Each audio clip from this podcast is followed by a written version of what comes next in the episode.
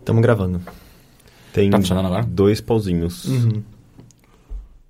Yeah. Não é bom pra você? Não, pauzinhos não é, é. Ó, me conta o seguinte: que porra de história foi essa do banheiro no tatuapé? Não, você que falou do Não, banheirão. você eu falou nunca... que você fez falou um fez. banheirão. Ah. Não, eu Eu falei já sofri. de piada. Eu, na verdade, Eu claramente falei de piada. eu acabei de aprender que existe um termo chamado banheirão. Eu nunca tinha ouvido falar Ah, disso. você não sabia? Não, é tipo o, o caso do, do George, George Michael. Uhum. Mas ele não transou com um cara no banheiro? Banheirão.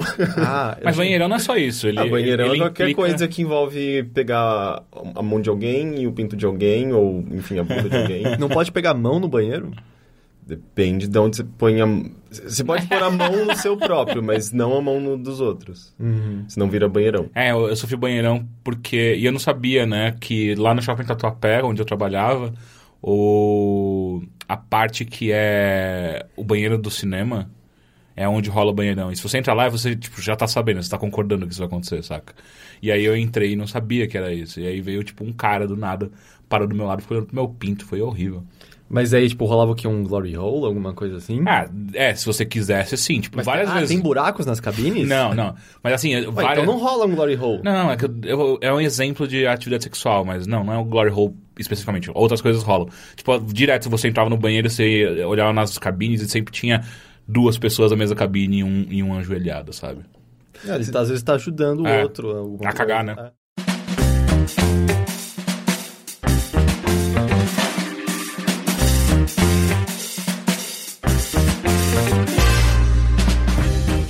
E aí, cara, você que comanda isso aqui, eu tô esperando você fazer. Ah, é, né? Eu esqueci que é, esse sou eu que, que faço. Ah, então, bem-vindos a mais um Bilheteria. Esse é o segundo Bilheteria. É, é um podcast do Overloader no qual falamos apenas sobre meios culturais que não são games. É. Nós deixamos games agora só pra um outro porque... Ah, caras, a gente gosta muito de falar de outras coisas também, né? E a, gente. Deixando Tipo claro que banheirão. não há nenhuma. Não há nenhuma, vamos dizer, pretensão crítica nisso aqui. A Não. gente não manja dessas outras artes o suficiente. É só. Ah, a gente viu coisas legais e quer compartilhar. E quem sabe vocês tenham visto e lido coisas legais e queiram compartilhar também. Então, É, ia ser muito legal se vocês começassem a mandar, tipo, oh, assiste esse filme aqui que é bom, ou então Ah, me mandaram quadrinho. já. Já, Mandaram? já, come, já mim, não. aconteceu, né? Semana eu falar de um filme que um ouvinte me recomendou e eu adorei. É. Pois é, então claramente ninguém gosta do Teixeira. Essa é a lição que a gente tira Sabe o daqui. que eu acho? Eu acho que as pessoas têm medo de mim por algum Sim. motivo. Não, você é um pouco assustador. Antes de conhecer, eu tinha um pouco de medo de você. É? Uhum. Mas por que, que eu sou assustador? Eu sou pequeno. Ah, mas você tem. Você, você é parrudo e você tem a voz grossa. é. Parrudo. Do Sabe tipo. que eu lembrei? Eu lembrei, como é que chama? É o... Aquele cu- cubana, Kubanacan? Kubanacan que tinha o... Pescador parrudo. Pescador parrudo. Era meu apelido quando eu viajei na, pra formatura em. Bosta. Onde é que eu fui? Eu não sei, porque eu, eu sou peludo. Aí eu, eu tinha cabelo comprido, encaracolado. e aí eu andava Você era sem o Marcos Pasquim, Aí eu cara. andava sem camisa e aí as criancinhas, eu esqueci pra onde é que eu fui na formatura, mas as criancinhas da cidade ficavam, ó, pescador parrudo. ó." e eu não sabia o que era, eu achei que eles estavam me chamando de gordo, eu não tinha. Ele tinha cabelo comprido também, ou... É Você já viu? Sim, Ele tinha cabelo comprido? na sua- sim. sua Só, só que o dele era meio estranho, porque era um cabelo meio liso, ondulado, só que muito fino. Ah, né? É, esse é o meu, é. Ele é liso pelo, por causa do peso e depois encaracola. Caralho, a gente precisava ter conhecido o Heitor assim, cara, sério. Mas é, tem- o lance, eu acho que da, da parrudice, por exemplo, se um touro, a gente tem a mesma altura, Ah. mas se um touro vier na minha direção, eu vou sair voando. Por algum motivo, se um touro vier na sua direção, eu consigo imaginar você segurando os chifres dele e virando o touro de lado e falando, não, Ai, ai, não. não. Ai, ai, não machuca. no jornal. Ah, então, enfim, é, esse podcast a gente vai falar sobre várias outras coisas que não são games. Eu gostaria de começar com o senhor Henrique. Henrique, Olá. você fez na última semana, assistiu ah, peças de teatro que eu não posso botar o pé e outras coisas? É, Foi engraçado que, depois de ter assistido essa peça, o Gotas d'Água sobre Pedras Escaldantes, é, eu fui, no final de semana agora, é, numa festa de um amigo meu. Aliás, na verdade ele me convidou, mas era tipo festa de uma amiga de uma amiga dele, sabe? Eu, eu, tipo, apareci lá claramente como um intruso. É, Tô acostumado a ter você dessa e, maneira. E era um- uma festa, tipo, de, do pessoal da- do teatro e do cinema. E, e daí, de repente... Do, Do teatro e do Essa festa eu nunca poderia pisar, né? Não. Eu nunca, eu nunca. Eu ia chegar lá e eles iam olhar pra minha cara. Todo mundo Ia soar um alarme, né? Não. Tá muito de- é, você tá muito longe de casa, cara. Que bonito. É, Eles iam farejar vocês É. e temos um intruso na nossa festa. Deixaria chegar, as rodinhas quebravam, né? E ele ficava sozinho com um camarão no palito. Não, não. Yeah, Assim, yeah. tipo, uma festa Porque normal. essa festa tem camarão no palito, não tinha? Não, não, pelo contrário. Tinha uma fe- Era uma Tinha festa. É... Palitos dos camarões? É tipo uns palitos de dente com camarão. é assim que a galera do cinema come. Não, era uma festa temática de Breaking Bad. Então, você tinha pra comer é, nuggets em papeizinhos, no- tipo uns, uns envel- envelopinhos de pollos hermanos. É, você tinha Anfetamina. anfetamina, que na verdade eram uns potinhos, tipo uns, não é Becker, ou aqueles tubinhos de ensaio azuisinhos. Que que era umas, com pedrinha- açúcar? umas pedrinhas azuis, que quando você comia, você percebia que era, óbvio que era só açúcar aquilo. É claro, porque você Mas- não, você não Nossa, mas come... como eles fizeram isso? E outra, você não come anfetamina, ok? É. Você não deve fazer isso. É, então, É. eu imagino que sim, É, até não, porque você é- pega esse- aquele negócio e vira. Então, é só, é só É, eu acho que é né? açúcar. É, eles fazem É. pedrinhas de açúcar. É um açúcar você. Eu não- Se vocês mandassem eu É, fazer, eu não ia é que nem conseguir. vidro quebrável de cinema. Se a gente, É. se a nossa vida dependesse disso, que eu tenho que fazer parecer que eu, que eu sei cozinhar metanfetamina, eu Uhum. teria morrido. Não, mas é esse, é, esse é mais fácil. Você acha receitas de vidro, Uhum. vidro cinematográfico na internet. Eu tava até fazendo planos com o Gus da gente fazer umas garrafas de vidro falso e passar o fim de semana quebrando um no outro. E esse é um bom final de semana, é, né? É tipo Bigman, né? Bigman que ensinava. a Sim, fazer ele isso. ensinava a fazer prato. É, e daí tinha, sei lá, algodão doce azul, por alguma razão. Eu acho que eles, só- eles compraram muito açúcar, daí sobrou, eles começaram a fazer algodão doce. E... Eu fico imaginando um sugar rush que deu em todo mundo, saca? todo mundo parecendo umas crianças pulando no sofá. Desenvolvendo diabetes no fim do E dia. daí tinha uma galera de. com aquele avental. Não avental, mas aquela roupa meio de plástico Aham. amarela, sabe? Com umas luvas de. de, de- de Como que a polícia não bateu aí? Só pra entender. Ah, meu, era uma festa normal, a galera dançando, ouvindo Com muito música. açúcar. Sabe? Eu super imaginei, não, caralho, vai ter muita droga nessa festa. Não, tinha açúcar. É... Que é uma droga. É. Sabe que açúcar originalmente era usado como Ah, droga. Qualquer coisa é droga, na verdade. Não, E- essa, essa frase tá completamente errada. Não tem Tipo, microfones não são Não tem drogas. nenhum fundamento nisso que você acabou de Depende, dizer. com certeza, se você consumir alguma coisa no microfone que faz Você parte morre. da composição dele, você Morre. pode. Você pode. Não, não diga com certeza, que isso tá correto. E aí algum ouvinte vai, vai fumar o microfone. Enfim, é, daí eu conheci, na verdade, é, o pessoal que fazia essa, essa peça. Co- conversei com duas atrizes que estavam nessa peça e o diretor, então foi muita coincidência, sabe? Foi, foi engraçado. E, e ao mesmo tempo, eu conversei com ele sobre um filme que eu vi nessa semana, que foi indicação de um ouvinte nosso, que ele indicou esse filme achando que era desse diretor dessa peça que eu vi, mas na verdade era, era um ex dele. De alguma forma ele se confundiu, enfim. Ah, mas eu quero falar sobre esse filme, que é o. ah, na verdade, vou falar rapidamente dele, eu vi dois filmes. Esse primeiro filme que foi a indicação do ouvinte. Fala é o nome, por favor. Os Famosos e os Doentes da Morte. que Como é um os filme famosos e os duendes da morte? Sim. É um filme brasileiro de 2009 e eu não conhecia, na verdade. Eu não sei como, sei lá, eu deixei esse filme passar, porque ele é muito bom. É um filme... Co- co- como você deixou esse filme É, passar? é, é, eu não sei. É que hum, geralmente eu acompanho filmes brasileiros, pelo menos de saber, sabe? Não de assistir Hum, todos, mas... Estou com o dedinho levantado aqui agora pra não, ouvir eu, você eu, falar. eu me interesso por cinema, sabe? Eu Circuito Nacional, acompanho... vi, todos. Não, eu acabei de falar que eu não vejo todos os filmes, eu- mas eu, pelo menos eu sei de Como é nome, aquele ator, aquele, aquele diretor brasileiro que é muito estranho? E ele é dos anos 70? É, o Zé do Caixão. Também. Mas tem um outro cara que. Puta que pariu, eu esqueci o nome do cara. Deve ficar fácil. Que ele é muito, muito. É, é, é, é muito aqueles filmão de, de cultural, sabe? Que não tem nem pé nem cabeça. Glauber Rocha? Não, isso não é dos anos 70, menos, antes até. Antes. É? Glauber Rocha, é, O Vento mas do talvez Le- o Vento do seja. Leste, ele mas fez o coisas com Glauber Godard Rocha e tal. São filmes bem cult. É. São can- Talvez cansativos, seja. mas são muito bons. Uhum. É, é, não sei de quem está falando. Esse aí é do Esmir Filho, esse filme, Os, os Famosos e os Doentes da Morte. E é um filme muito legal, porque ele se passa em 2009 mesmo, é, e é muito sobre um adolescente no interior, numa cidadezinha bem pacata do interior do Rio Grande do Sul. Sabe aquela colônia Puta, eu pensei que ia ser São? Tomé das Letras, cara. Não, tipo, a colônia alemã não tem nada, assim, sabe? Tipo, é... Você vê que é a realidade do garoto é, no- é, contrastando totalmente com a, aquela coisa de antepassados, com coisa de... é, Sabe, aquela população ele era velha. nazista, é isso. Não, ele era um garoto que si- simplesmente queria conhecer o mundo, mas ele tava Mas ele é como eu? enfiado numa cidade que não tinha porra nenhuma. E daí Ele gostava de Beatles e Rolling Stones? não, ele gostava de Bob Dylan. Ah, e daí, a, justamente com esse, esse gosto dele de Bob Dylan, com uh, o acesso dele à internet, e conhecia pessoas pela internet. Ele tinha essa, essa ânsia de querer conhecer o mundo, só que ele estava preso numa cidade que não tinha nada, ele não tinha necessariamente dinheiro. Uh, e ele, Ah, ele tinha... tinha outra coisa que valia como dinheiro. Tipo, não era necessariamente dinheiro, Dinheiro, era mas ouro. é, ele conseguia fazer as coisas. E, e é muito sobre depressão, sabe? É um garoto deprimido numa cidade tentando encontrar maneiras de se libertar daquilo, sabe? É, então, é um filme que fala sobre suicídio, fala sobre é, justamente essa ânsia adolescente de querer descobrir, só que você tá preso às suas raízes ou a um, sei lá, tipo, a sua família. E... E o Gustavo Como, ele sofre preconceito de alguma forma nessa cidade? É uma cidade retrógrada em pensamento? É, na verdade, justamente por ele, por ele ser muito fechado em si próprio, você vê que ele é um garoto meio solitário, assim, sabe? Ele tem um amigo e com ele ele fuma beck, basicamente a única, única diversão dele é... Ah, agora entendi os duendes da morte.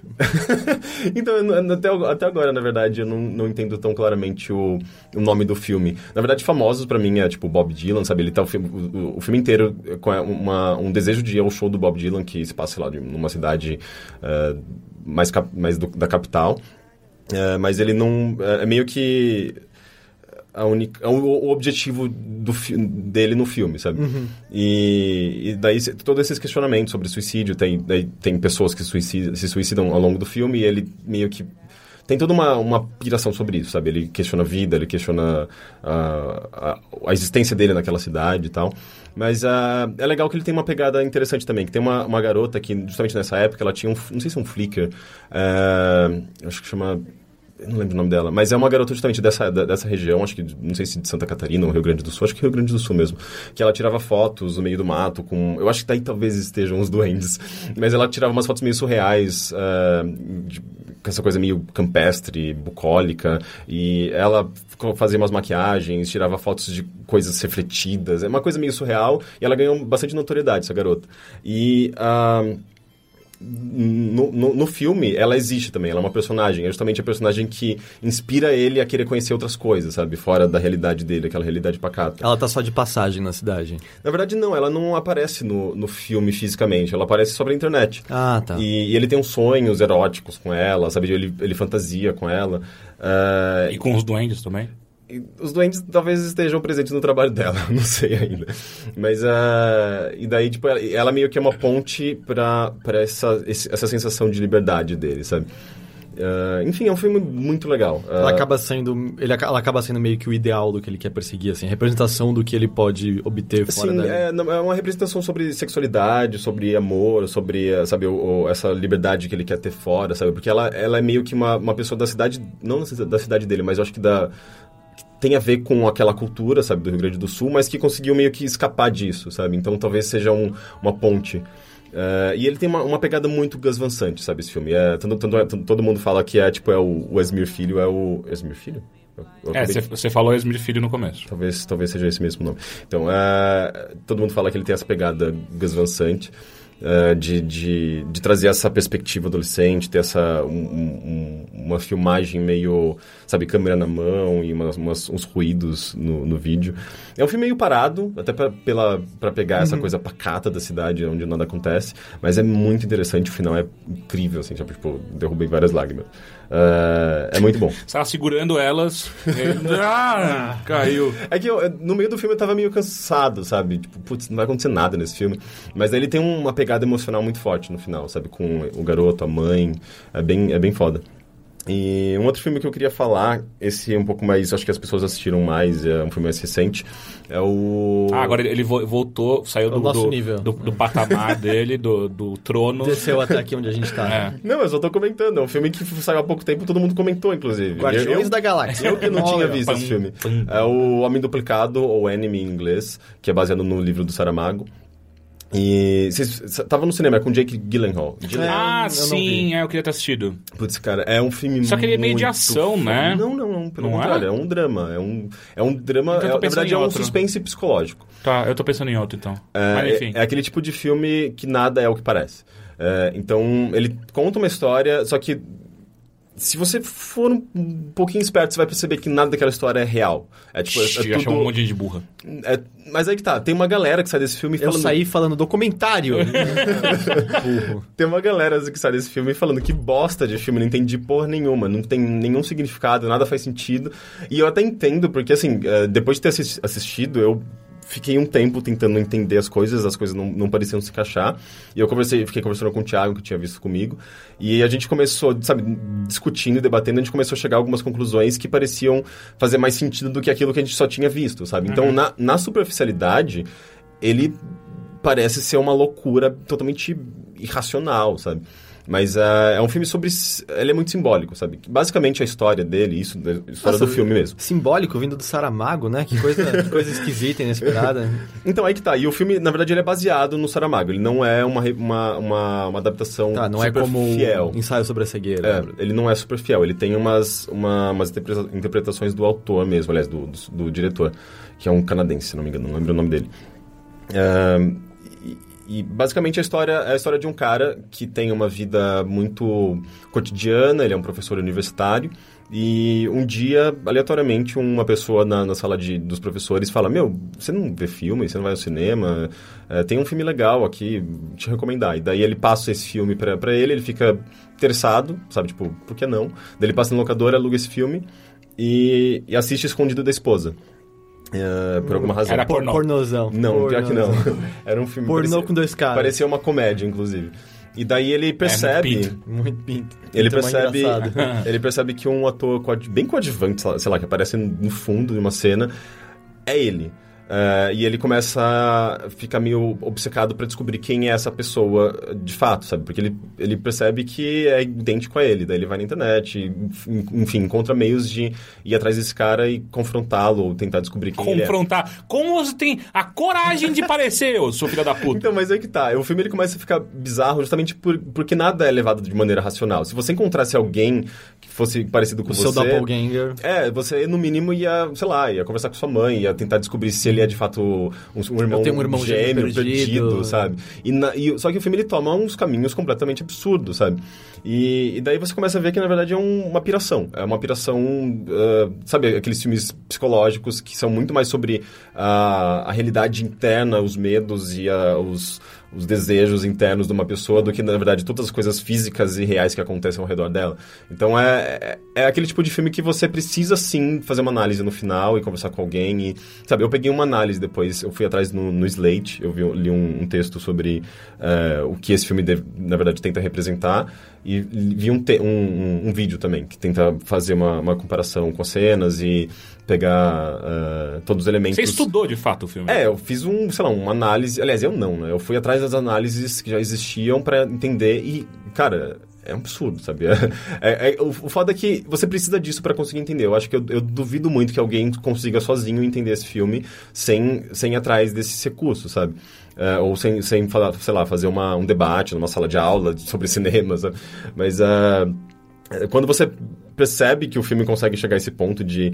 Enfim, ele. ele é que eu não quero soltar, soltar spoilers, como eu já fiz no outro, no outro episódio. Não mas- faça Não, mas isso. já, já, já tá intrigante o suficiente. Sim, não, ele é né? muito intrigante. E tem uma coisa que, isso não é spoiler, tem na capa, na, no cartaz do filme, aranhas. Ele, ele, ele faz muitas ah, alusões a Eu aranhas. odeio aracnofobia. Aracnofobia, o que que não? filme? Com, com, com o do... Sim. Com o, De o Deb? É. Nesse filme é mó legal. Não, não, nunca- é eu que. nunca vi o aracnofobia. Ah, não, É, é horrível do jeito É. certo. É que, era, é, é que eu morava em Atibaia e eu, quando Tinha eu, muitas aranhas. É, era muita aranha. E aí, e- uma coisa já era real no meu, no meu, no meu dia a dia, a aracnofobia se transformou num terror real. Tipo, eu não consigo colocar nenhum tênis sem bater o tênis antes, saca? Sei, mas, você- mas você tem medo de verdade até hoje ou não? Não, eu só acho horrível o filme, sabe? E é uma Ah, sei. precaução correta. E é- Não é aquela aranha marrom que pode entrar em lugares como seus sapatos, picar seu peito. É, não, é que, muito é que quando, depois. quando você. Se você já se visto as aranhas que já apareceram na minha casa de Atibaia, meu Deus do céu. Teve aranha que, que precisou de três pisadas pra ela morrer. Nossa, eu achei que você falava que precisou de três homens pra arrastar ela pra fora. ela parecia um cavalo mesmo. É, É, eu- eu assim, e tinha muito, muito escorpião e cobra também, né? É, não, mas faz sentido. Eu acho que a gente tem um medo natural de aranha e esses bichos Não, mas- peço- mas- peçonhentos por uma razão. sabe? Mas é Sim, estranho. é evolucionária. Tipo, você não Não. chega perto dessa É, merda. eu não sei se o nosso medo, na verdade, é muito mais imposto porque desde pequeno sua família fica apontando aranhas, são coisas... Elas são asquerosas, mas elas seriam asquerosas se eu convivesse tranquilamente com aranhas desde pequeno. Porque boa, boa parte das aranhas não fazem nada pra gente. Até bom ter elas num cantinho pra comer os insetos mais chatos. Eu não sei Ah, se... eu acho que é, é uma é mistura. evolucionário. Eu acho que é evolucionário e cultural ao mesmo tempo. Sabe, por exemplo, é, as pessoas tendem a ter um, um medo absurdo de barata, mas barata é um bicho inofensível pra gente, sabe? Eles, talvez elas transmitam doenças, a gente possa é, ficar doente ou morrer, sei lá, por conta de barata, imagina. Acho que o problema da barata é que ela representa a imortalidade que a gente nunca vai atingir. talvez. Elas não morrem. O meu problema é muito nojento. Ah, Ah. mas, mas E eu acho que é barata é muito barata é muito mais cultural, sabe? Tipo, é barata e rato. Sabe, rato é um mamífero, é um bicho que a gente Não, não, trata... mas rato morde. Sim, mod e Destrói transmite doença, cano. mas... Peste negra. Mas, É, então, mas é. aí que tá. Eu acho que é o cultural justamente por conta de peste Eu negra. bubônica, e, tá? E, e, sabe... Mais e, politicamente correto. É. e... Como se diz? Trans- Bubônica. Quando se diz transmiss- transmissão de doença em larga escala? Peçonhento, não. Não, é, você tá falando de peste. Não, é Epidêmico? ep- epidêmico, sabe? Por, epi- por conta de epidemias grandes na história, a gente te- pegou esse asco de, de, de ratos. Mas, sabe, tipo, eles são, Fofinhos! são tão bonitinhos. Uma vez entrou um rato nessa mesma casa em Atibaia, só que ele era minúsculo. é, sério, era muito pequeno, só que muito rápido. Não, Meu Deus, são, foi é um inferno naquela né? casa. Eles são, eles são muito ligeiros. Nossa, mas ele pulava, era bizarro. Tipo, minha mãe ia dar é, é, é, uma vassourada nele, ele pulava a Ah, mas vocês vassoura. tentavam, tentaram matar o bicho? Lógico! Tadinho. Eu não conseguiria matar um Eu, eu vertebrado. não- também eu não, não consigo. Como o, único, assim? o único vertebrado que eu matei foi uma lagartixa e eu me senti muito mal depois. Não, lagartixa eu, eu, eu adoro. Eu, Eu acho crio lagartixas. É, eu, eu gosto porque, primeiro, que elas comem insetos. Insetos, sim, a gente deve odiar, eu acho. E, e outra, elas, elas não fazem nada. Eu acho que nem transmitir doença. É que o lance é transmitem. que minha mãe tava berrando muito porque entrou uma em casa. E. Nossa, em casa tinha tantas. É, mas o meu entrou no sexto andar, foi esquisito. É. E era. É, Os Ela berros, claramente tinha não, outra os coisa, berros né? simplesmente se tornaram eventualmente demais. Falei, ok, foda, eu preciso me livrar desse bicho agora, eu não sabia o que fazer. Era só Não, pegar, não, pega um papel e joga Ela numa... tá- Mano, Deixa eu é, entender. é uma longa Sua história. mãe começou a gritar e você ficou, não, mãe, tá tudo bem, tá tudo bem, mãe, tá tudo Não, bem. não. Não, foi tudo muito, muito rápido, na Ah, real. tá. E aí ela começou a jogar inseticida na lagartixa, só que sem se tocar que ela tava afugentando a lagartixa do inseticida e fazendo ela correr cada vez mais pra dentro de casa. E ela, de- ela deixou de todos os todo o lugares. rabo ou não? Não, é, de todos os lugares possíveis pra lagartixa correr, ela começou a correr pro quarto da minha mãe. E ela começou a berrar, berrar, berrar, do- de um nível que eu, eu nunca tinha ficado tão atordoado com os berros de alguém. Do nível de eu ficar bravo com ela Mas você depois. de- bateu nela. Não, não, claro que não, Você mas, jogou é, inseticida na sua mãe. mas era meio... Na boca. Não, mas sério, de ter aquele confronto depois, olha o quão irracional você tá sendo por causa Ah. de um bichinho que não faz nada. Só que eu simplesmente não sabia o que fazer, eu fui pisei em cima dela. Ah. e aí foi horrível. Pisou em cima da sua mãe, Primeiro né? que existe uma coisa esquisita de matar um vertebrado que tá muito mais próximo da gente do que um Uhum. inseto. E outra que eu pisei e acho que eu deslizei o pé pro lado um pouco, abriu a barriga da lagartixa Ah. e ela ficou, tipo, com a pele toda aberta, esticada e colada no Não, chão, que horror. com a cabeça torta e um dos olhos saltou pra fora e ficou... Que Chega, chega, não quero mais E aí, ouvir. pra tirar ela do chão, ela ficou colada e Você devia chamar sua pedaços mãe pra colados. tirar ela do chão. Não. Ah, que sacanagem. Enfim, por que, que a gente tá falando disso mesmo? A gente começou com aracnofobia. É que tinha aranhas. É porque tem, tem aranhas. Inclusive, um amigo meu que tem de verdade aracnofobia, assim, tipo, ele tem pavor, ele não pode ver nenhuma representação de aranha em filme, em jogo. Assim, A porra ele- da aracnofobia, ele- ele- as ele- aranhas gritavam, lembra? Nossa, Não. aranha. Elas e pulava nas pessoas e tipo, "Hã?" Enfim, ele viu esse filme e ele, ele saiu perturbadíssimo do, do cinema, porque tem muita aranha, sabe? E- tem aranha pra caralho, cara. Na verdade, não tem muita aranha, mas elas são. O que é- não tem aranha pra caralho aquele filme? Não, não, não, tô falando no, no, no Homem Duplicado. Ah, tá. Elas aparecem ah, em umas três ou quatro vezes, elas são bem simbólicas, mas eh, quando elas aparecem, elas são muito esquisitas. E, sabe, tipo, e, e tem uma cena muito. Como assim, sabe? Tipo, é, é, enfim, é, assistam esse filme. Esse filme é muito bom, de fato, mas depois de assistir, tenta. ah, Entrar na conversa. é, tenta conversar com alguém que já viu, tenta analisar, tem que, tenta entender, entender e, sei lá, se você ficar muito curioso, vai atrás de, de textos e, e análises em vídeo que vale muito a pena, sabe? Tipo, é muito foda pra você ver como a linguagem do cinema consegue trabalhar com símbolos de, dessa maneira e, e, contar um negócio que vai muito além daquilo que você assistiu, sabe? Aquela superficialidade. É tipo, tem um quê de... Sei lá, me lembrou Bioshock Infinite, sabe? Que você precisa parar um tempo e dar uma analisada para você entender certos eventos. Mas aqui no Bioshock é só ficção, sabe? Esse filme é um, vai um pouco além disso. Ele é... Ele trata de coisas... Como o Heitor falou antes, documental. Uhum. Trata um Eu pouco... adoro quando ele não pega piada. Eu adoro. É que eu levo tudo muito a sério. É, eu sabe? sei. Por isso que é demais fazer piada com você. É difícil, é difícil ser eu. É, então tá, mais alguma coisa? Não é isso. Heitor, Oi. o que, que você fez esse final de semana? Esse final de semana eu joguei muitas coisas. Não é isso que você quer saber nesse podcast. Não, não é nesse podcast. Não, mas no fim de semana eu acabei assistindo filmes. Eu até tava com você quando assisti alguns deles. Uhum. Ah, eu gostaria de falar sobre Frank. Ah, você já ouviu falar, Rick? Eu acho que eu já ouvi falar, mas não tô me recordando qual é. Então, Frank, eu acho que é um filme, deve ter uns dois anos de idade no máximo. É meio estranho, assim. Ele fez as rondas, até onde eu sei, no Festival de Cannes. Mas ele nunca teve uma exibição é, no, em cinemas, pelo menos aqui no Brasil. Mas é um filme que você já encontra no Amazon é, Instant Video ou no iTunes dos Estados Unidos, por exemplo.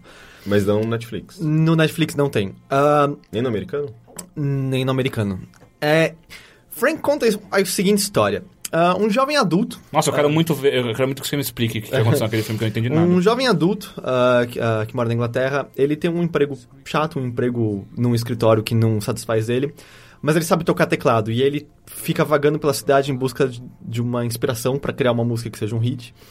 Até que num dia sem querer, pelo fato de que o tecladista de uma banda que ia se apresentar num lugar local tenta se suicidar se afogando no oceano, Ah, essa parte é bizarra. essa parte é muito boa. Ah, ele acaba conversando sem querer com o gerente dessa banda e ele é convidado para substituir o tecladista no, nesse show. Situação, né? É. E o que acontece é que ah, o show tá ocorrendo, é claramente uma banda com tons alternativos, é uma banda não, não convencional. Ela é tipo Mas como quê? assim tons? Ela é completamente alternativa. Eu- então, é, é isso eu chego num dos pontos que eu. Mas é uma banda de que exatamente? ah, eu diria, sei lá, rock alternativo, pop alternativo. Ele tinha um negócio de Ele- Sonic Youth. Teremin, é. Teremin é muito forte nessa banda. Nossa, Teremin. A Fernanda Takai, manja? Aliás, quem toca o Teremin é a. Ela toca, a Fernanda, a Fernanda Takai toca Teremin? Sim. sim. Nunca vi. É? É, e quem, quem toca Teremin no filme é a irmã do Jake Gyllenhaal. a- Ah, Maggie. Maggie, é. Eu, eu gosto dela. Até que entra o vocalista da banda, que é o Michael Fassbender, Uhum. mas ele tá usando uma máscara gigante de. É como se fosse um capacete. É, um capacete gigantesco. Ah, em volta da cara. E ele é o vocalista da banda. E a apresentação deles é incrível. E esse tecladista começa a sentir a energia da- dessa banda, começa a tocar junto até que ocorre um acidente. O, o- o- os instrumentos da, da, da Maggie queimam, a banda briga e o show acaba antes da hora. E o cara meio que volta pra vida dele normal, até que por algum motivo o vocalista, o Frank, liga pra ele e fala: A gente vai gravar um álbum é, na Irlanda, a gente vai ficar nessa casa gravando esse álbum, vem com a gente. E ele vai. E ele acaba ficando nessa casa durante muito, muito tempo. Aqui um- uma pequena vírgula. A Frank, na verdade, é baseado num personagem que existiu de verdade. Ah, é? É um comediante barra músico inglês que criou o personagem do Frank Sidebottom, que se apresentava também com a cabeça muito Ah, parecida com a do Frank. É, isso não É um cara até que morreu recentemente, em 2010 agora, por conta do- de câncer e tal. E o filme, então, é meio baseado nas apresentações desse cara. Uhum. Tem um lado meio biográfico. Ah, não chega a tanto, é só, acho que talvez um, um, Referencial. um tom mais interessante, Hum, referencial, entendi. que exista um, algo por trás disso aí. O que acontece nessa casa? O Frank começa a se aproximar desse- do, do, do John Burroughs, o protagonista, que é engraçado, o filme é, é mais contado do, do ponto de vista dele, porque é daquelas coisas, o Frank é um personagem muito bom, é um personagem muito rico, é um personagem muito profundo, e justamente por isso acho que ele não poderia estar no, no- na parte pivotal, sabe, da, da- do, do filme. É muito mais a perspectiva do John, que é um cara, vamos botar entre aspas, perdedor, um cara muito mais comum, enxergando o Frank e completamente fascinado com aquela figura pra qual que parece ter tudo resolvido, que parece entender exatamente o que ele busca, que parece compreender exatamente como expressar sua arte, como criar coisas novas. Então é quase um- uma paixão, sabe, que ele vai criando pelo Frank. Só que acontece que o John acaba ficando num ponto central, dividindo o Frank e a Maggie, a tocadora Termin, porque ela tem uma certa um certo caso amoroso mal resolvido, aparentemente, com o Frank. E ele acaba entrando nesse conflito do meio. E mais do que isso, ele começa a aproximar do Frank e começa a falar sobre a possibilidade deles de fato serem gostados. Porque a banda tem algo muito forte de simplesmente gostar da arte que eles estão criando. Tanto que o nome da banda é um monte de consoante junta que é impronunciável. E nem a banda sabe como falar o nome da banda. Então, como você cria fãs que nem sabem explicar qual foi a banda que eles ouviram Pergunta naquela noite? Prince. É, basicamente. Mas é que o Prince, O pelo Prince menos, já era o Prince antes É, ele já de tinha mudar um pro nome, né? Então era mais fácil. Mas tem uma banda que Mastercraft. é... É, Master, que eu chamava de Mequetrefe, né? Porque eu não conseguia pronunciar, eu não sabia que era É. só consoante. Mas tem, tipo, sei lá, uma banda que é, são três pontos de exclamação. Eu, até hoje eu não sei pronunciar. É, ah! E, e aí uma coisa que até uma, uma progressão interessante do filme é que existem ah, narrações feitas pelo, pelo John, o protagonista, e que são postagens que ele faz no Twitter, no YouTube e no Tumblr. E quanto mais o filme progride, ele vai contando sobre como tá gra- a gravação do álbum e as experiências que ele tem com o Frank. O número de seguidores dele vai aumentando, o número de pessoas que veem o Tumblr dele vai aumentando. E ele começa a convencer o Frank que existem pessoas que gostam da gente. E aí acaba criando esse conflito de a arte que o Frank quer criar, porque é aquilo que eles sabem fazer, é aquilo que ele gosta. Esse desse homem super sensível, que sabe expressar coisas que fascinam todos os outros, que fazem os outros acabarem ficando meio apaixonados por ele. E o desejo de ser gostado, de de fato você possuir um público e alcançar isso. Isso acaba criando um conflito lá na banda como um todo e tal. E é interessante que o Frank tem, seja esse homem sensível que nunca mostra o rosto. Porque uma das coisas que espanta o protagonista quando. Mas ele nunca mostra o rosto em público. N- Não, Não, não, tá. não, é assim. Quando ele vai gravar o álbum lá na casa, o Frank tá usando a máscara. Ele nunca tira a máscara. Nem Tem uma quando hora que ele ele entra toma no banheiro. banho. É, tem uma hora que ele entra O Frank banheiro. tá sempre usando a É máscara. engraçado que quando ele entra no banho... Parece de madeira, talvez seja de plástico, alguma coisa. É engra- engraçado que nessa, nessa cena, quando ele entra no banho, o cara vê a máscara fora. Fala, Caralho, eu vou ver o Frank. Daí quando ele abre a porta, o Frank tá tomando banho com a cabeça e um saco plástico em volta dela. Então ele tem mais do que uma.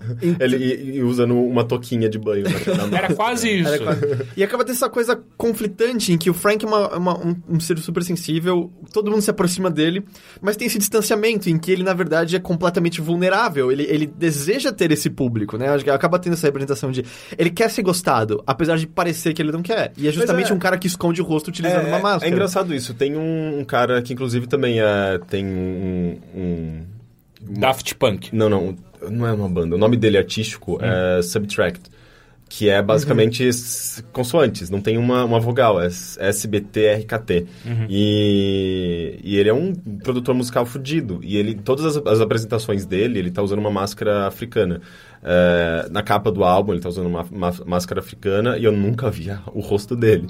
E ele já falou em uma, eu acho que uma entrevista, se eu não me engano, que era é justamente isso ele, ele, ele consegue aparecer no público ele consegue é, fazer a arte dele se escondendo atrás de uma máscara porque ele se sente mais seguro ele, e isso, isso é muito maluco É, é, né? não é, não é. É, é a mesma Já coisa- Existem casos, os Residents são isso. quem? Os Residents. Quem que é o É uma Residents? banda, tipo, das melhores bandas que já existiram. Eles sempre se apresentavam usando glo- eh, globos oculares no lugar da cabeça, cada um de uma cor, o olho gigante, usando cartolas em cima. Aliás, a imagem do globo ocular com cartola, que é tão usada por várias pessoas hoje em dia, vem dos Residents.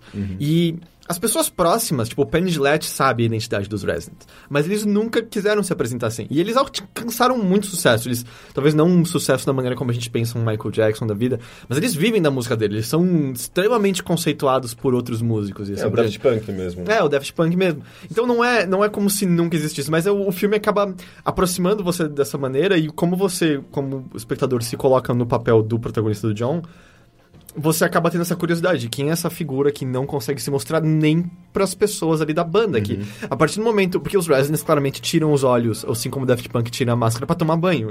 Assim. E esse cara, não, peraí, nem pra tomar banho. O que que tá acontecendo? É que pra mim no Daft Punk sempre, sempre pareceu mais joga- jogada de marketing do que uma, uma decisão deles de, opa, não, vamos guardar nossa identidade. Eu É acho que- que começou como isso, co- como guardar a identidade. Mas depois e, virou é, marketing, né? Porque agora é, é muito. É dito e especulado exatamente sobre a. Eles não. Mas bem que ultimamente tem aparecido várias fotos e vídeos. É? Todo é meio- é sabe que que, o o, lance pai, é- o pai de um deles mora aqui no Brasil. É, tipo, né? foda-se, são tipo dois franceses. eh, não importa quem tá por trás da máscara, é importante que a máscara represente o que o Daft Punk é, e eu acho que ela representa muito bem o- a sonoridade deles, o- Sim. o, que eles querem expressar ali. Menos o último CD. E eu gosto muito do Eu também do, gosto, do acho que não tem nada a ver com ele. Ah, Eu tá. gosto médio. É, e aí é também interessante uma, uma, uma progressão que o filme acaba tendo, mostrando esse conflito que eu acho que, que a gente sente hoje em dia, em que o John acaba mostrando pro Frank, ele faz vídeos pra pôr no YouTube escondido do resto da banda e mostra pro Frank. Tem 29 mil pessoas que assistiram o vídeo e gostaram. Bom, é E o- mais do que a gente. e- Mas o Frank pira. Tipo, caramba, existem pessoas que gostam da gente lá fora. Mas uma vez que ele chega, vamos dizer, no mundo real, é dito muito rapidamente pra eles: 29 mil pessoas vendo um vídeo não é nada. Tipo, isso não quer dizer que as pessoas gostam de você, isso não quer dizer que você é famoso, isso não significa absolutamente nada. E é por isso que é interessante que o filme, a progressão dele, vamos dizer, o crescimento do protagonista seja no aumento de seguidores que ele tem no Twitter, porque ele começa a acreditar que ele é algo que ele não é, e acreditar que a banda deseja o mesmo que ele deseja quando ele deseja algo distinto e ele claramente não tá em sintonia com os desejos do resto da banda.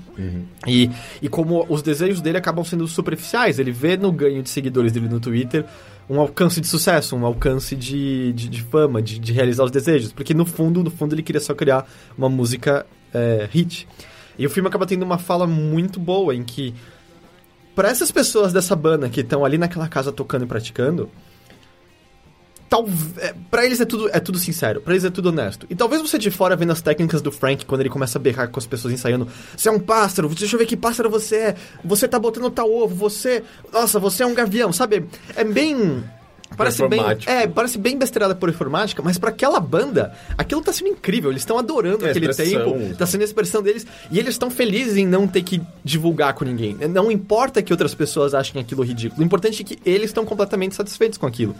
E aí é engraçado porque ele começa a ter esses números de, de, de views no YouTube e ele começa a se achar incrível, o John.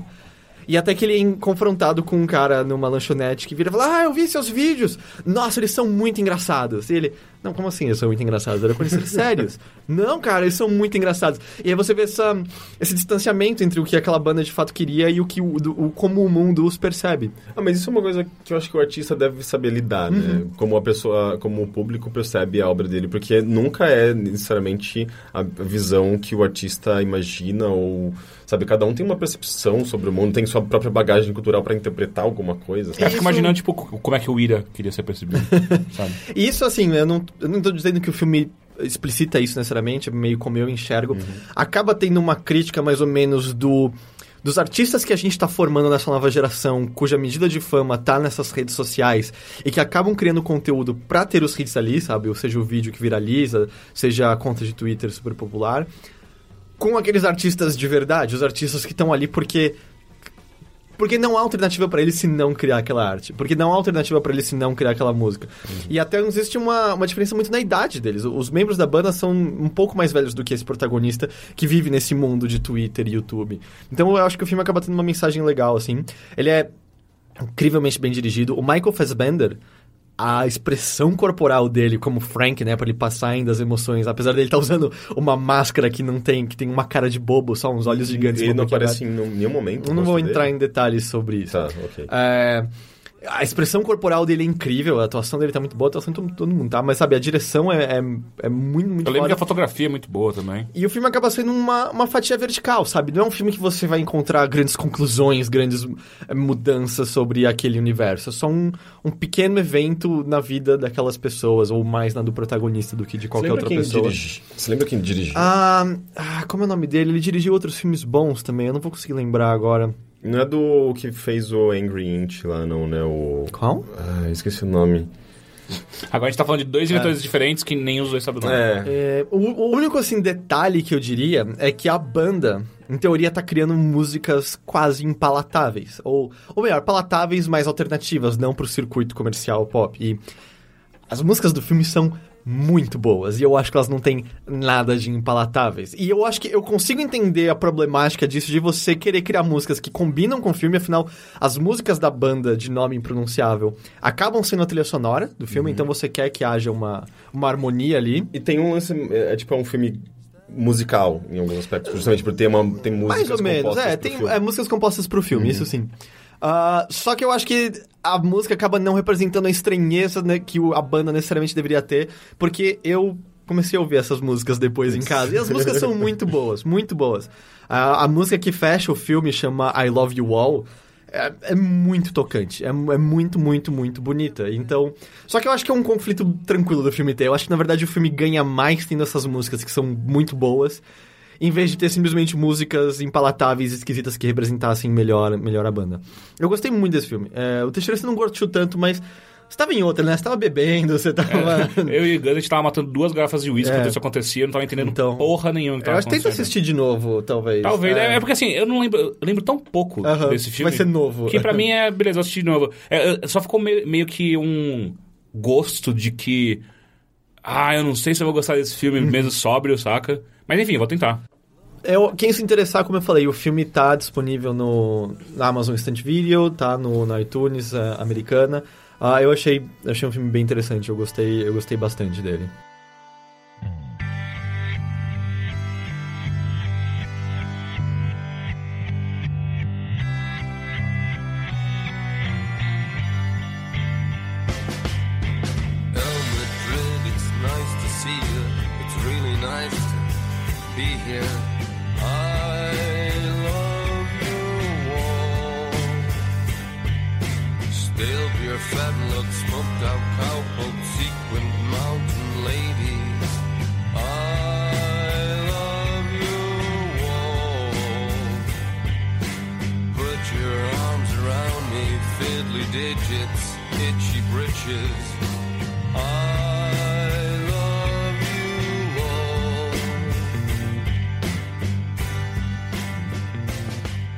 Eu queria fazer uma errata da semana passada. Hum. Não exatamente errata, algumas coisinhas que. eh, Curiosidades que me vieram depois que a gente falou sobre Doctor Who. Lembra que você estava falando sobre a camuflagem da TARDIS, Henrique? Hum, da Que- camuflagem... se- Que era uma caixa de polícia azul, que era outra. Então, o Eric veio me contar que, na verdade, no início da série, a camuflagem funcionava. No início da série lá dos anos 50 e tal. No- E cada episódio era uma coisa diferente a caixa. E, e, na verdade, a camuflagem dela entra em cena num- no- na série original, em alguns episódios, mas nessa série nova ela sempre foi uma caixa azul. Algo que Teixeira tinha perguntado, a gente não tinha certeza na hora, per- perguntou se tinha começado com um programa É. de rádio. Eu acho que a teoria do Eric é muito correta, você confundiu com Guia do Mochileiro das Galáxias, Pode ser. que começou com um programa de rádio e que o A Douglas Adams. escrevia episódios, escrevia Doctor Who. Então acho que foi isso que É, eu acho que misturou tudo. misturou tudo. E só porque a gente falou, ou melhor, porque eu falei que fazia tempo que ele não usava o papel psíquico, no episódio que tinha saído que eu não tinha visto ainda ele usa o papel psíquico. Ah, Eu era- só queria, eu queria lembrar o nome de, da- do, do ouvinte que me recomendou o- os artistas e os Doentes da Morte. Ah, vai, vai falando aqui, uma hora Tá bom, eu vou, tá. vou lembrar, pegar o nome dele. É... No mesmo dia que a gente assistiu Frank, ah, assim que acabou, eu tava falando com o Gus, a gente tava trocando mensagem um do lado do outro, sabe? Que a gente não queria atrapalhar você e a Nina assistindo. E aí eu falei, cara, a gente precisa assistir alguma outra coisa pra, eu tá, pra pegar essa vibe que eu tô agora, porque isso não tá rolando. Aí ele falou, então, a gente tem uma decisão, a gente pode assistir Fast and Furious, tem todos aqui. Ou então a gente pode assistir No, é, no Pain... Pain and Gain. É Pain and Gain, né? No Pain No Gain? Não, Pain and Gain. É, Pain and Gain, que é com o The Rock, o Mar o Mark Wahlberg, ah, E o Falcão do Capitão América 2. é. Cara, que filme divertido. É, é a- eu achei que eu ia morrer sem dizer isso, mas eu gosto de um filme que o Michael Bay dirigiu. É, é, é do Michael Bay ainda, o mais bizarro de tudo. Esse No Pen... Não, no Pain, no and Gain. Ah, Pain and Gain. É. Que nome ruim, né? Pra se falar em português. Mas Pain faz Gain. sentido com- Pain and Gain. Pain and Gain. É, Pain mas and faz Gain. sentido com o... Faz sentido pro filme. Como aqui no Brasil tem, tem um nome. Puta, português. deve ter, eu não sei qual que é. É, Infelizmente agora eu não sei. Mas depois a gente dá uma olhada, eu falo. Mas de qualquer forma, é um filme muito interessante que ele conta a história de fisiculturistas que estão cansados dessa vida de merda que eles têm e eles querem ganhar dinheiro de verdade. Então é um filme cheio de caras gostosos. Sim, Mark Sim. Wahlberg, o The Mark Rock. Wahlberg, não sei se ele continua tão gostoso assim. O cara, ele tá bem gostoso nesse filme. Sério? Que, de que ano que é? 2012 ou 13, É, é Mark. recente. É, tá, tá todo mundo muito bombado Não, o The filme. Rock, ele Ah, tá é. enorme. É, um, é, uma- é um bom motivo pra eu ver esse filme. O The Rock tá muito... E ele... Sabe o que é pior? Eu gosto muito da atuação do The Rock. Sim, eu... Eu acho que, a, prim- e eu acho que assim, a primeira vez que eu vejo que eu falo o The Rock está atuando bem nesse filme. Porque. Normalmente não- era ele, né? Não me entenda mal. Ele, é- eu sempre olho pro The Rock em filmes e falo: The Rock tá mó legal nesse filme. Ele Aham. não tá necessariamente atuando bem. Daí dessa vez você falou, nossa, The Rock tá mó gostoso. Mas ele, eu acho que ele. O personagem dele é, tá muito bem construído, muito bem. É que é legal, porque o personagem dele é, foi preso... Não nem nem por que que ele foi preso. Ele fala? Ahn, Enfim, era, ele- acho que posse de drogas, é uma coisa assim. É, ele foi preso e na prisão ele encontrou Jesus. E, Ah, claro. É comum. é, e aí, quando ele volta. ah, É, no caso foi Jesus, que também vendia drogas, tava lá preso com ele. E aí, quando ele volta pro mundo real e ele acaba sendo atra- é, é, levado a um mundo de crime, o tempo inteiro é ele se questionando sobre a religião dele. É, então, ele tentando racionalizar coisas que ele tava fazendo, do tipo. Ele tem que bater num cara. É, mas Jesus faria o mesmo, sabe? Porque esse cara fez muita coisa ruim, então eu posso bater nele. Ah, É, e- o Malafaia também fala muito disso. Yeah. E aí. é, enfim, o filme é- são esses caras que eles decidem ah, entrar na vida do crime pra tentar ganhar dinheiro. E acabam sequestrando um cara X e para tentar pegar dinheiro desse cara. Só que o que acontece é, o tempo inteiro o filme deixa muito claro: esses caras são muito imbecis. Eles não sabem o que estão fazendo. Nada, nada. Tá tudo errado, sabe? Tudo, tudo muito mal planejado. Eles não sabem o que é, sei lá, limpar evidência de DNA, por exemplo. É, ne- eles são muito burros. Mas eu acho que, é, mesmo se, se algum dia a gente cometer um crime e tentar fazer essa limpeza de, de DNA, de não deixar marcas... A gente faria melhor a gente, que a gente vai A gente vai deixar algum rastro. A gente vai deixar rastros. Você não tá entendendo os rastros que É, esses é, não, não, é, é um nível ridículo. É tipo Eu assim, como que você. E o, o engraçado é, esse filme é baseado em fatos reais. É isso que eu ia falar. Eu tô deixando, deixando de fora esse fato. Que é muito bom. É tudo real. É tudo real. E é, É, tudo. E é tão absurdo que em certo ponto o filme pausa e aparece um letreiro na tela dizendo: só pra lembrar. Este filme continua sendo baseado é uma em fatos. comédia, reais." né? Ele é puxado por uma Sim. comédia. Aliás, é isso que a, a, a família das pessoas envolvidas na história de verdade reclamaram no filme. Eu li um artigo É, que, depois sobre que isso. foi muito mais engraçado do que deveria. Porque né? pessoas morreram. É. E, mas o, o filme é legal. E aí o que acontece é que, ao mesmo tempo que eles são muito burros, é impressionante o quão longe eles conseguem ir. É, chega Pra num... você ver como a justiça é lerda, né? Não é só a justiça lerda, é muito, tipo, tem, tem muita jogada de sorte no meio, sabe? Tem muitas coisas que acontecem que você fica. "Co- Não, isso não é possível isso ter acontecido, cara. Mas qual que é a história básica? Tá? é isso, tipo, de- são de- três caras que, é, fisiculturistas que Aham. decidem ah, ganhar dinheiro, não importa como. Porque eles acabam sendo engolidos na ideia do sonho americano. do Ah. Tipo, eles se olham como caras incríveis por serem fortes e bonitos e começam a se ver como que eu não tenho di- direito a mais do que isso. E aí eles acabam vendo alternativa, tipo, co- como fazer isso a, a qualquer custo. É tipo eu, quando comecei a fazer música, eu falei, olha, eu consigo fazer melodias e fazer um sonzinho. De repente eu começo a ouvir- eh, pensar, e por que que, tipo, tem uns, uns caras fazendo, tipo, um- uns forrós e umas coisas escrotas e eu ganhando muito dinheiro e eu, tipo, aqui fazendo meus sonzinhos eletrônicos não consigo ganhar dinheiro com Porque isso. esse é preconceito seu, forró tem.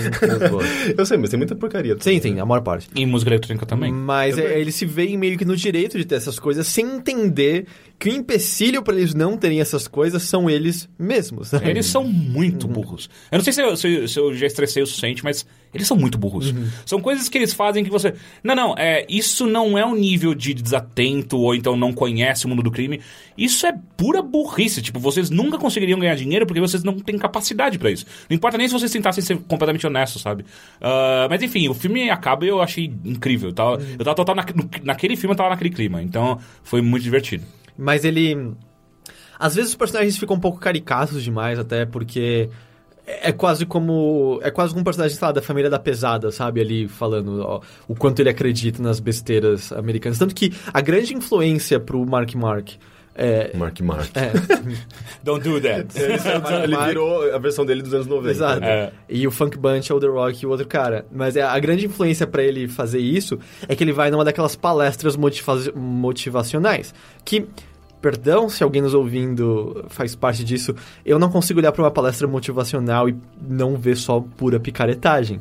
E ele acaba saindo de lá completamente convencido de que não, ele é capaz de tudo. Tudo, tudo, tudo. E o bom é que quem faz o, o ator do, que, que é o palestrante é o cara do Community, né? O O, Mr. Chen. Mr. sabe? Chen. Ou É do- legal que esses personagens em filmes geralmente eles são, sempre são legais de serem, de, sabe, de se explorar, porque, se- se- sei lá, eu, pego- eu me lembro de Magnolia, me lembro de eh, Johnny Darko, e são personagens interessantes, porque eles meio que convencem as pessoas de, de uma ideologia, de uma ideia, mas eh, o filme sempre mostra o quão picaretas Uhum. e imbecis eles são, na verdade. Daí gera esse, esse conflito, você fica com muita vontade que eles se fodam. E o engraçado é que, assim, o- esses eventos ocorreram mais ou menos há pouco mais de 15 anos. Ou vai, vamos botar quase uns 20 anos nessa altura. Então você pensar, numa outra época as pessoas eram muito mais influenciáveis, mas você, sei lá, o John Oliver mesmo recentemente soltou um vídeo sobre como existe essa, essa ideologia, essa crença nos Estados Unidos ainda muito forte em que é um país feito daqueles que conseguiram e aqueles que vão conseguir. E é por isso que toda a conversa sobre é, discrepância social, é, é, especialmente financeira, acaba virando como se fosse guerra entre classes sociais nos jornais. Então você vê que, na verdade, Tipo, quem subiu, subiu porque mereceu. porque Se você mereceu. não subiu, é porque você não merece. Uhum. não merece, você não conseguiu, mas você vai conseguir, cara, relaxa. Então você vê uma ideologia que engoliu esses caras de quase 20 anos, que ainda continua presente, porque o vídeo do John Oliver é, é desse ano, na verdade. Uhum. Então o filme acaba tendo esse, esse tom muito interessante de, vamos dizer, crítica à sociedade americana, mesmo que caricato volta e meia. Só que, surpreendentemente, bem dirigido o tempo todo, assim. O É, Michael Bay é capaz de dirigir Quase não bem, tem assim. flare no filme. em nenhum momento tem. Tem.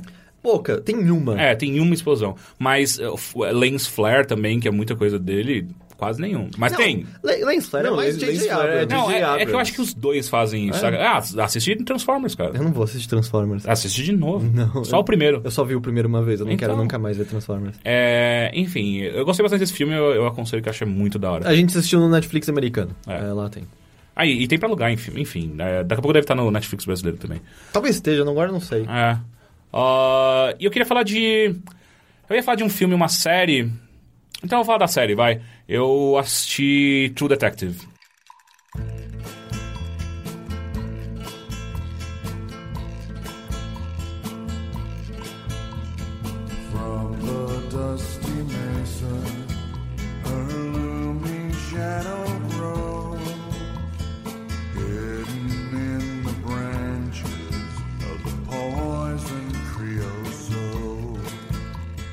Cara, que série boa. Da, da HBO, né? É. Que. Cara, mano, é muito, muito boa. Eu acho que a HBO não consegue errar uma vez em série. Eles todas as séries Ah, não, Você, você não assistiu erraram. True Blood depois da quarta temporada, né? Ah, talvez eles errem em temporadas, mas as séries em geral geralmente são bem É dirigidas. que True Blood ele conseguiu ficar escritas. muito ruim a ponto de estragar o que ela era antes. Sei. Mas enfim, é, True Detective é a história de dois de- detetives que moram na Louisiana. ah, e é assim, eles claramente não se gostam. Em nenhum momento. E é, e é muito legal porque o recurso narrativo que eles usam é tudo um flashback. É, os detetives estão sendo é, questionados sobre um- uma série de assassinatos que eles investigaram há 20, acho que 20 anos atrás. Ah, e aí o que acontece sempre tem uma coisa interessante entre ah, mostrar o presente quando eles estão sendo entrevistados e aí automaticamente corta pra, pro passado e eles naquela situação. É muito legal porque ele é um filme que ele lida muito com questões ocultistas e ao mesmo tempo ele tem uma- um tom filosófico muito, muito forte. Porque o, o, o, o- detetive mais estranho, ele, ele tem uma coisa engraçada de que ele é claramente uma, uma, um produto daqueles white trash americanos, só que ele é um cara que estudou e leu muito e é, e é claramente muito inteligente. E o tempo inteiro ele, ele, e, e ele sofre de uma semi-sociopatia. Ele não consegue se relacionar com outras pessoas porque, enfim, ele acha que não é necessário. O tempo inteiro ele tem... É engraçado como ele mostra uma descrença na raça humana como, como um experimento que deu muito errado. Só que ao mesmo tempo ele não, des- não, não, não desiste da vida. Ele continua lutando para tanto que ele é um detetive que, que tenta parar assassinatos. Ah, só que ele tem todo um, todo um, um histórico na vida dele que ele perdeu, a, a filha dele morreu. Enfim, o Sempre casamento tem uma acabou. justificativa. É, e aí, tipo. ah, mas é um filme muito bem dirigido. Um tem filme uma série? É, uma série, desculpa. Uma série muito bem dirigida. É o Woody Harrison e o. Ah, puta, como é que é o cara que fez o Reino de Fogo? Ah, eu sempre esqueço é o nome o- dele. Ed TV. ah, É, o. Ah, eu preciso lembrar. Dallas, Dallas Buyers. É, Dallas Buyers Club que eu preciso assistir com ele o também. Matthew... McConaughey. É, McConaughey. McConaughey. É. Nunca sei o nome. É, faz só- É McConaughey. McConaughey. McConaughey. É. E ele tá muito bem nesse filme. Tipo, e é até o bom, ele Woody é muito Harrison. foda, né? o, o Woody Harrison, é, eu gosto muito dele em, em- em papéis pequenos. Ele, ele demais, pra mim, sempre me irritou. E nessa série tá puta que pariu. Ele, ele, ele, ele desabrochou nela, é bizarro. Peraí, eu, eu vou ter que discordar aqui. Eu não acho que existe tal coisa como Woody Harrelson demais. Ah, cara, sim, eu acho que tem, Eu cara. não lembro quem que é Woody Harrison. Ah, Zumbilândia. Cheers. Zum- aquele, Alguns episódios o, de Will and O Grace. Zumbilândia... Zum- Zumbiland... O, aquele de chapéu? Aquele, aquele cara meio escroto? É, Zumbiland. sim, sim, sim, é ele. Eles no Tá, chapéu, sim. eu não me lembro. É, ele é o, é o Oklahoma, né? Sei lá. É um cara meio. É um, um caipira. É, Scanner Darkly. É, enfim, ele, fe- ele fez coisas muito boas, só que pra mim sempre foi... Ah, ele ele tem que ser... natureza. É. E- Mas é que pra mim ele sempre tem que. a- Aliás, desde Assassinos, de- é, Assassinos por Natureza, pra mim ele sempre tem que ser um coadjuvante. Ele nunca pode ser um papel principal porque eu acho que ele não aguenta. Aliás- Mas no True Detective ele é, ele é co-principal, né? Porque o Matthew McConaughey, ah, ele é claramente o- o- a peça pivotal. Só que o, o drama pelo qual o Woody Harrison passa é incrível. Me tira uma dúvida geográfica. Hum. É, Louisiana. é, Mississippi é o quê? Um estado ou uma cidade? É, um- é um estado. E Louisiana é uma cidade de Mississippi. Ou Não, não, Louisiana é estado também. O estado é Louisiana. Tem, eles têm alguma coisa a ver? Porque eu, É, não, é tudo, é tudo sul dos Estados Unidos. Hum, tá. É porque Mississippi tem aquela é, cultura negra e tem aquela coisa do jazz, da... Sim, é tudo ali. É. Nova Orleans, é tudo por ali e Sim, tal. Nova Orleans, Ah, verdade. então, o tempo inteiro o filme faz muitas referências a, a- aos fracões, ah, que... De, cada- a cat- Ah, Os fracões? fracões. Os fracões. É, Não, eu não entendi. Furacões. Ah, ok. Os furacões, a Katrina e todos sempre- os outros que passaram. Eu sempre me lembro do, de, um, de um show do CSS, do Cansei de Ser Sexy, quando eles ainda, ai- ainda existiam e faziam sucesso, que a Louisa Love Fox fez um show em, em New Orleans, aliás, com, Uhum. com o CSS, mas durante o show ela, ela dá um berro. Vai galera, mostre-me sua Katrina! E o povo, o povo ficou muito ofendido. Vocês são... lou- ah, Eu acho que foi no auge do sucesso deles, eles Mas acharam que eles podiam... insistia? Eles não fazem mais sucesso? Eu achei que eles ainda... Não, não, A eles banda- é, a mais. banda- Ah, não, Aliás, aí que tá. É, o a Love Adriano- Fox continua... O Adriano Sintra saiu faz bastante tempo, faz uns dois anos. e depois ela- as meninas continuaram, mas eu não sei se elas existem ainda. Porque, tipo, se elas, eu acho que elas existem, mas a banda, eu acho que acabou, não sei. Eles, elas lançaram um álbum. É, a última coisa que eu não ouvi dela sucesso. foi a música do Kavinsky que ela canta. Ah, que sim, mas é só da Luiz Lo- Love Fox. Fox, e é. na verdade é a música do Kavinsky. Sim. Ela é um feature, né? É. Featuring. Nossa, é, foi muito... Sim, objetificou é. mulheres, ela é uma feature ali. Ela tá ali pra parecer bonita. Porra, eu falei da música. E ela nem Sem- é bonita. Sem Ah, querer ela é fazer. bonita. Ah, Ah, não é. As pessoas acham ela bonitinha, né? Ah, não é. Ela Enfim, é cool, isso já diz tudo. É que uma vez, bonita, quando eu tava na é cool. faculdade, uma vez um amigo meu me arrastou pra assistir o Câncer de Sexo passando o som. Ah, e foi terrível aquela experiência, porque era bem quando eles estavam no limiar de fazer sucesso. Uhum. E aí eu fui lá na passagem de som dos caras e tava todo mundo, todas, todo, a banda inteira tava muito louca, muito louca.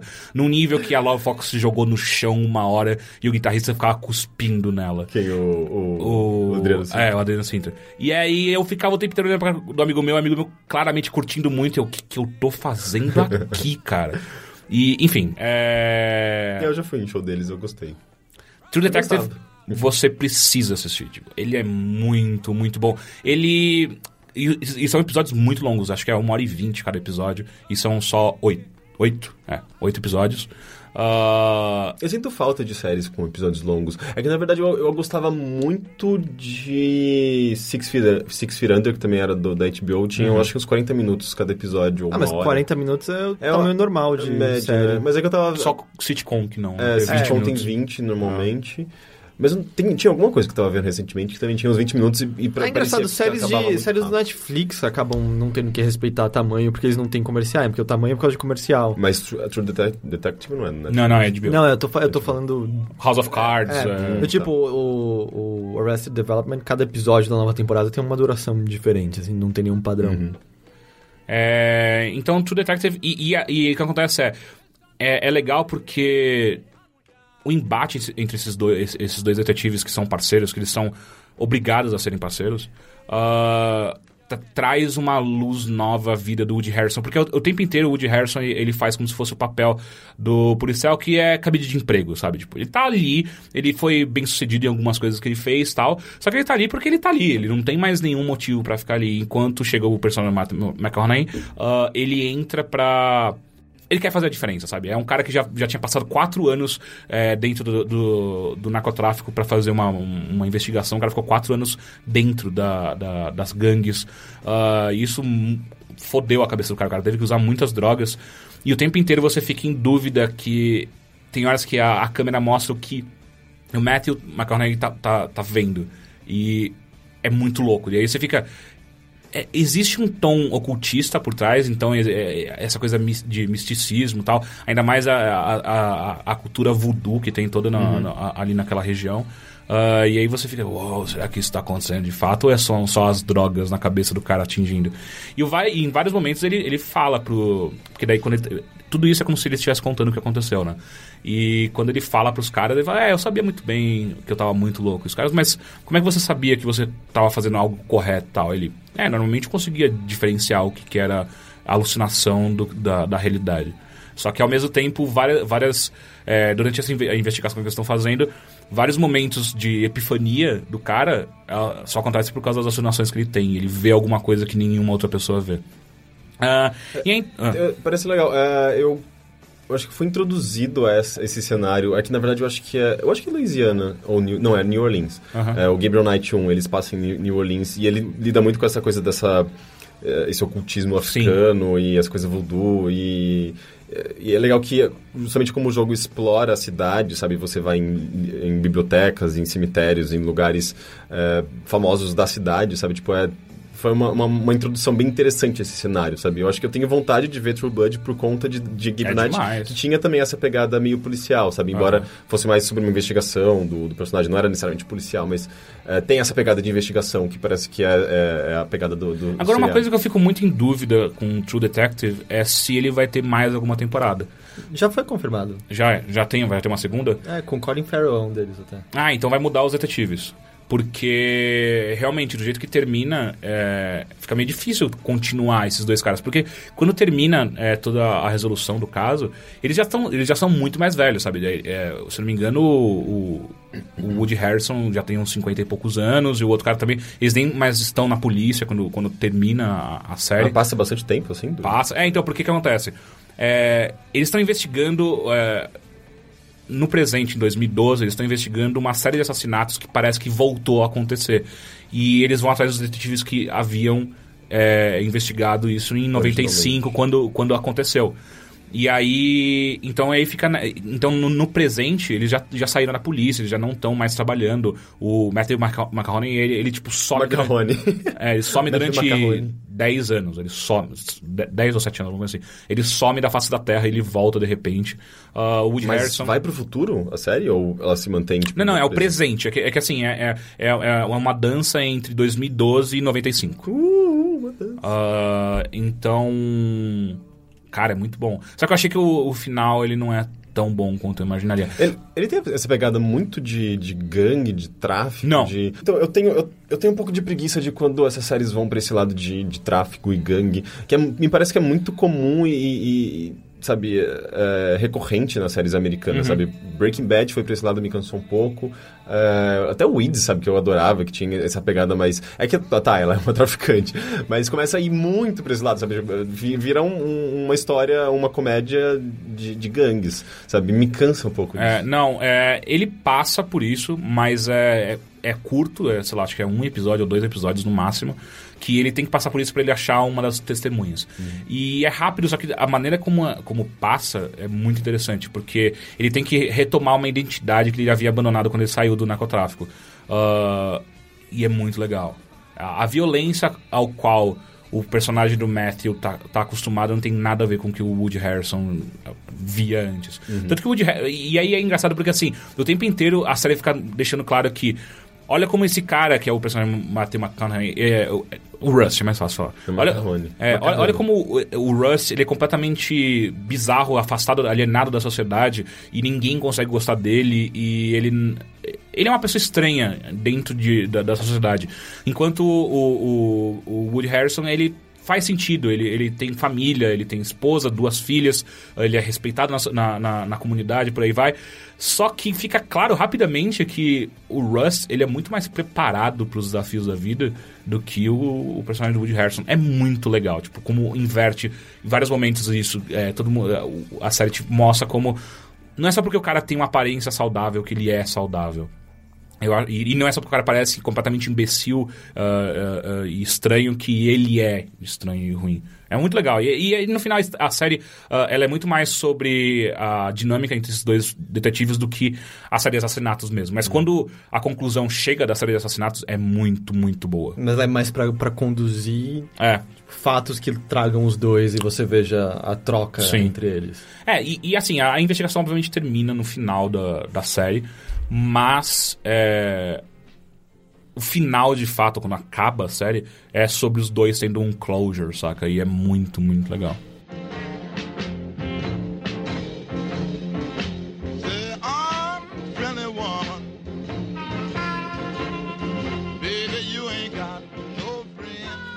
Ah, então é isso. Vocês não têm mais nada pra passar pra gente? Eu quero mandar um abraço pro Lázaro Lanfanfa. Fanfa. Lázaro Fanfa. Ele que, que me recomendou o- os, arti- os artistas, os famosos e os doentes da morte. É sempre difícil lembrar. Não, é, é, é que em algum momento você falou os artistas e os duendes macabros, né? Não, eu espero, eu espero não ter falado. Não, você, acho que semana passada você falou isso.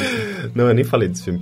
É, mas, porra, por que, que artistas têm essa, essa coisa de querer dar nomes difíceis para as obras que nem Não, sempre são, são os fazem artistas que relação? você, Você gosta, é. Os nossos dão, tipo, Guardiões da Galáxia. É, fácil. de Não, não, não, não é O que, difícil. que eles fazem? Ah, eles guardam. Eles, guardi- eles guardam a galáxia. Protegem a galáxia. É, Não, acho que guardam. guardam. É porque são guardiões, né? Põe na geminha ali. É.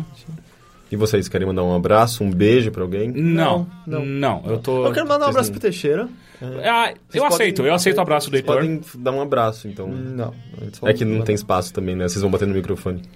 É, então é isso. Você pode mandar seu e-mail para bilheteria@overloader.com.br e overloader é como se fosse Tumblr, não tem o último e. Foi tipo Grindr. Então é DR ou Grind. Inclusive, o, o diretor do, dessa peça... Aliás, não, da, da peça, do, do Gotas d'Água Você vai sobre falar que ele Pedras tem um perfil no Grindr muito Não, não, legal, eu- eu- porque é- é- essa é que eu falei- associação foi esquisita. Eu falei pra ele durante a festa, eu falei que a gente tinha comentado sobre a peça e tal. Ele é legal, onde que eu posso ouvir? Daí eu fiquei, será que ele- eu quero que ele ouça? mas, mas eu falei, ah, é o bilheteria lá no Overloader. De- Overloader, como se escreve? Eu falei, é, é tipo Grindr. Dele, Ah, Grindr. Eu falei, não, é- eu saquei, sabe? Pois é. Ah, você manda. A, a gente não recebeu nenhum e-mail ainda. ah, É, recebeu não de pergunta. né? é, é, a gente quer. ma- ma- Manda perguntas ou então sugestões pra gente assistir coisas e tal. É. Não manda só pro Henrique. Ou manda, só pro Henrique as coisas chatas e deixa as coisas legais pra mim pro Heitor. Ou manda direto no Overloader, a gente vai ver nos três, ó, vem a conta do, do Twitter, mas manda nos pessoais também, o Manda como você quiser, Rick, gato. arroba Rick Sampaio, arroba Caio o Teixeira, com underline, É, o do Teixeira é mó complicado, né? É, mas mais foi fácil. Caio No- underscore o underscore Teixeira. e o arroba Zito Silva, do Heitor. Você, na verdade, quando lê Caio ou Teixeira, você não vê Caio, abraço todo mundo, Teixeira. Então é isso. é, até semana que vem, bilheteria toda terça-feira no overloader.com.br. Você pode nos escutar, ler ah, e compartilhar coisas que nós fazemos. Muito obrigado e até a próxima. Tchau e boa semana. Tchau. and admit that the waters around you have grown and accept it that soon you'll be drenched to the bone. If your time to you is worth saving, then you better start swimming or you'll sink like a stone, or the times they are a changing.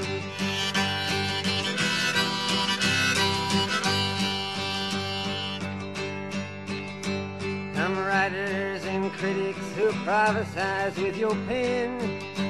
And keep your eyes wide, the chance won't come again. And don't speak too soon, for the wheel's still in spin. And there's no telling who that it's naming.